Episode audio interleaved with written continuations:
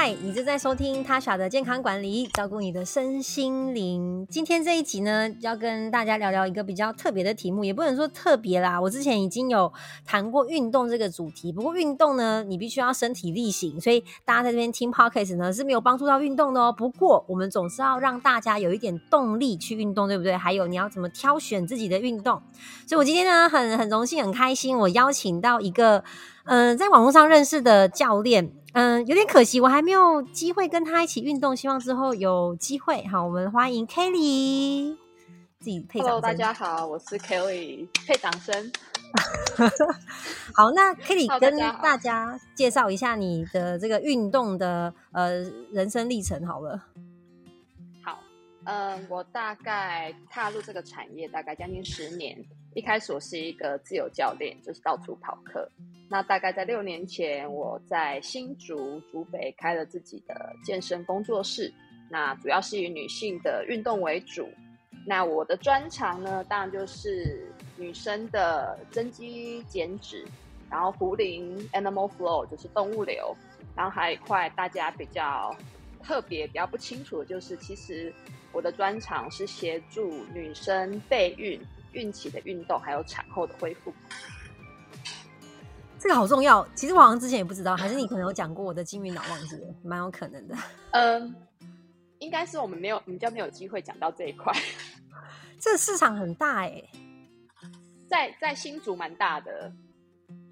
嗯，我身边因为可能刚好年纪的关系，蛮多女生朋友正在经历这一块。不过听你刚刚这样介绍，所以你的学员全部都是女生，百分之九十都是女生。哦，那剩下的百分之十也真幸运，是女生的老公跟男朋友。原来是这样，那是什么原因让你想要设定在这样子的范围内？不管是性别，或者是说呃你的教课的主轴。嗯，因为一开始我的学员男女都有，然后大部分都是女生，可能因为我是女教练，然后我上课的地方还有时间，大部分都是早上。所以有一些妈妈啊，或者是平常在家的工作的呃那女生，她们就会来找我运动啊。偶尔会有一两个男生穿插，可是我慢慢有听到，可能一些女生有反应，他们会觉得嗯，现场有男生，他们会有点害羞，或是不好意思，或是他们觉得他们没有做的那么的好，是不是有什么问题？后来我就萌生了一个想法，那是不是要打造一个相对对女性？友善跟健康的空间，那女生来运动，她会比较没有后顾之忧，她不会觉得，呃，因为女生可能有生理期，或是像我刚刚提到的备孕啊、孕期跟产后的部分，那很多是男生没有办法了解的。也许因为这样子，很多女生她们愿意踏出那一步，我才慢慢的把我的受众、我的客户就局限在于女性。嗯，这是蛮特别，因为就让我想到有一些那个连锁的女性专用的健身房嘛。然后我有一些女生的朋友，的确也是比较倾向找女生教练。那可以跟大家介绍一下你本身擅长的运动还有哪一些？就你教课还有包含哪一些项目？有一对一跟一对多的，对不对？对我自己有我我的。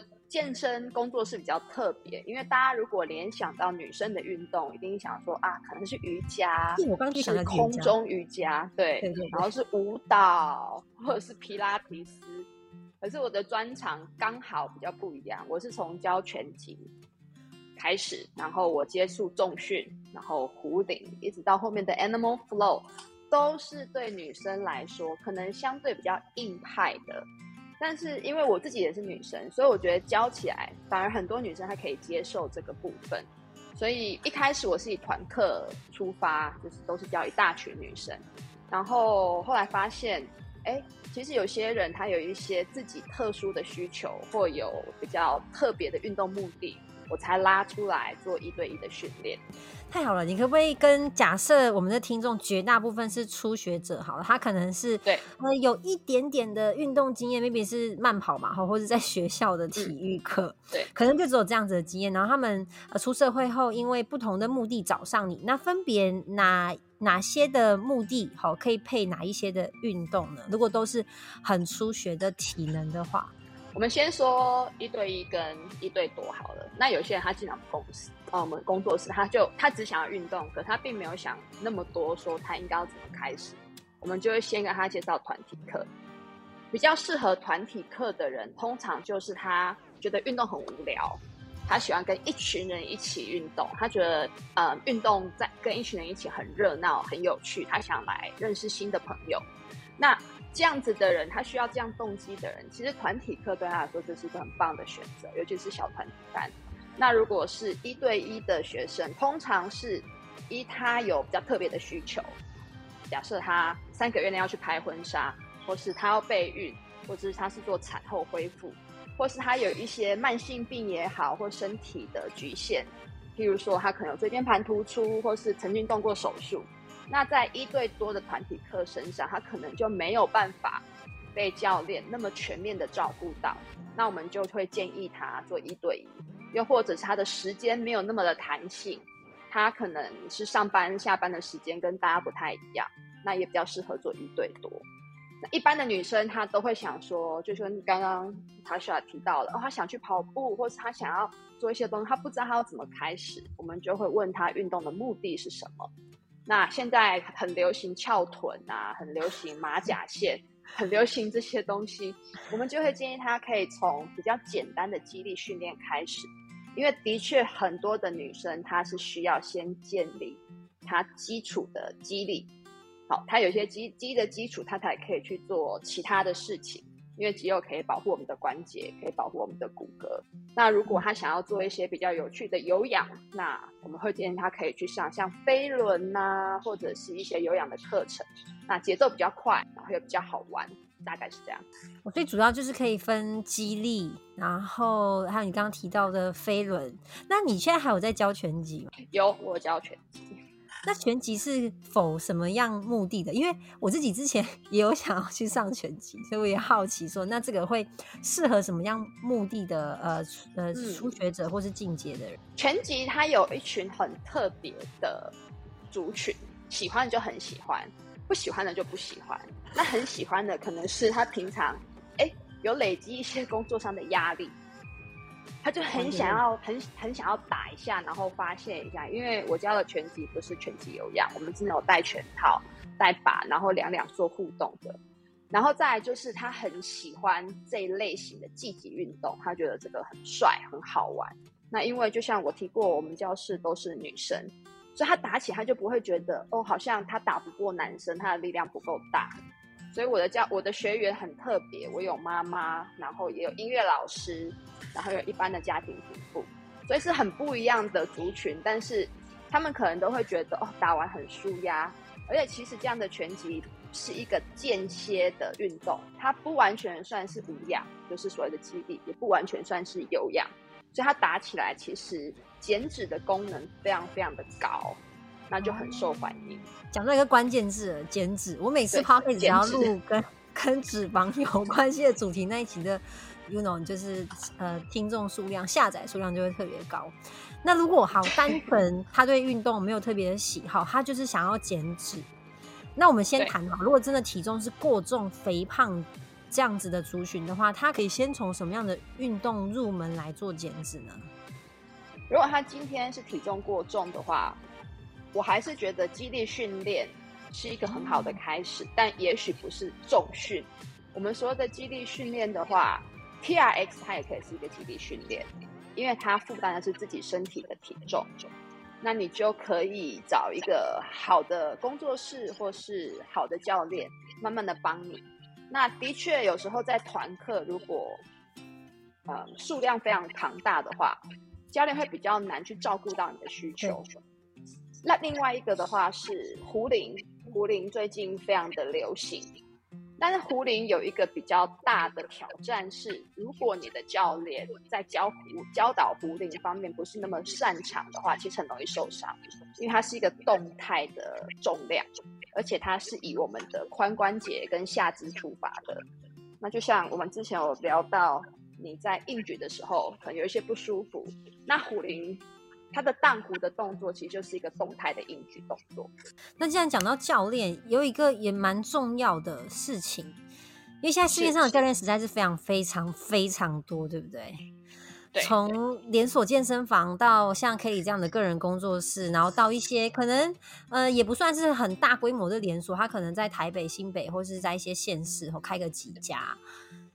一般的人到底要怎么去呃挑选教练？除了自己觉得呃处得来、聊得来之外，有没有一些你觉得可以给大家参考的标准？怎么去选一个适合自己、安全跟让你一直持续想要去运动的教练？嗯，我觉得当然聊过一定是很重要的。我觉得最重要的是，嗯，可以跟他，你可以问教练能不能让你试上一堂课。嗯。因为从这个试上的过程当中，当然一般人我觉得有一点难，你从一堂课去看到哦这个教练的专业在哪里，但是你可以从这一堂课程的整个安排，你就可以大概知道说哦接下来十堂二十堂，你跟他上课是舒服的，还是觉得很痛苦？什么叫做舒服的，还是很痛苦？因为我觉得大部分的人会把教练就是会把累当做是一个运动有没有效的。一个依据跟标准，那其实不是这个样子的。有效的运动不等于疲劳。那如果今天你跟这个教练上课，团体课也好，或者是一对一也好，他唯一的目标就是让你爬着走出这个教室的话，好可怕。那我觉得就可以不用再去了。真的有这样子的教练吗？嗯，我觉得还是有，因为他会觉得累。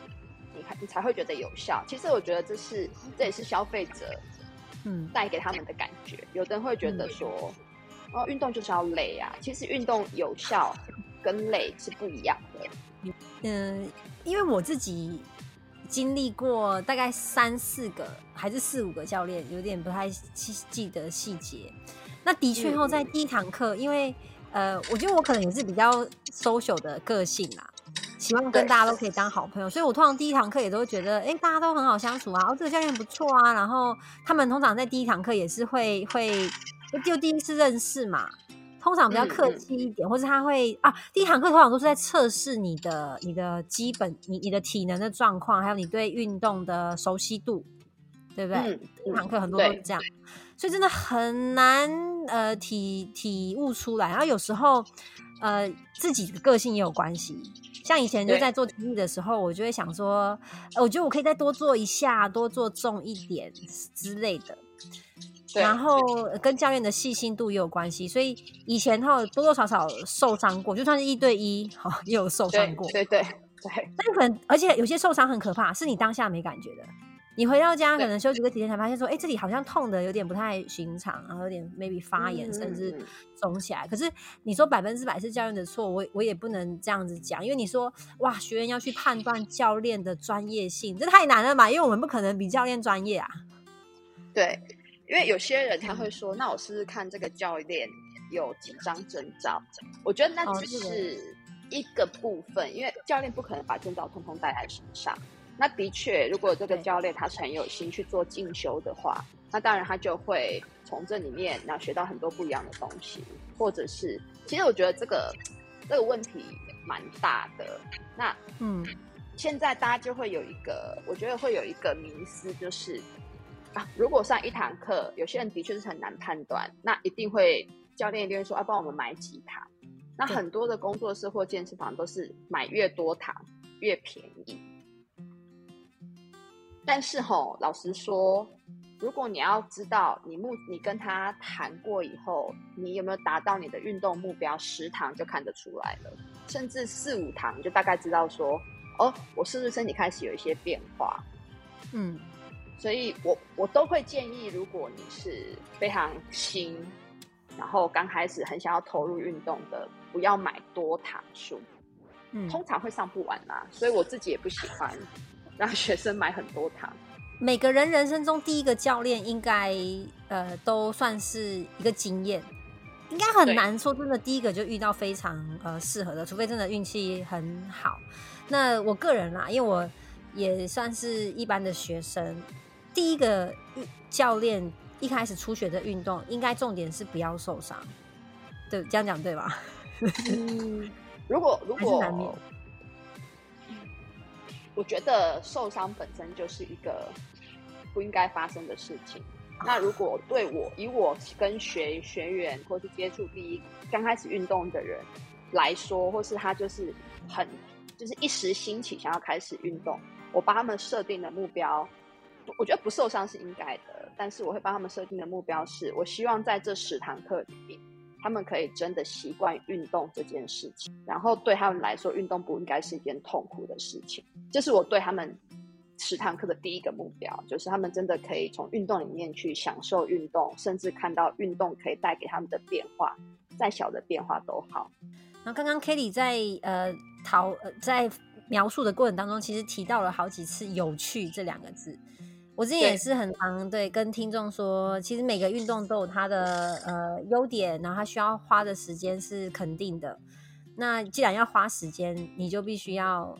喜欢嘛，某个程度的喜欢才会一直想要去，对，还是鼓励大家对去找到自己呃喜欢的运动。然后最后，我就我想要请 Kelly 介绍你个人就是很喜欢也擅长的这个动物流，让可能 maybe 有兴趣的听众可以做一个参考。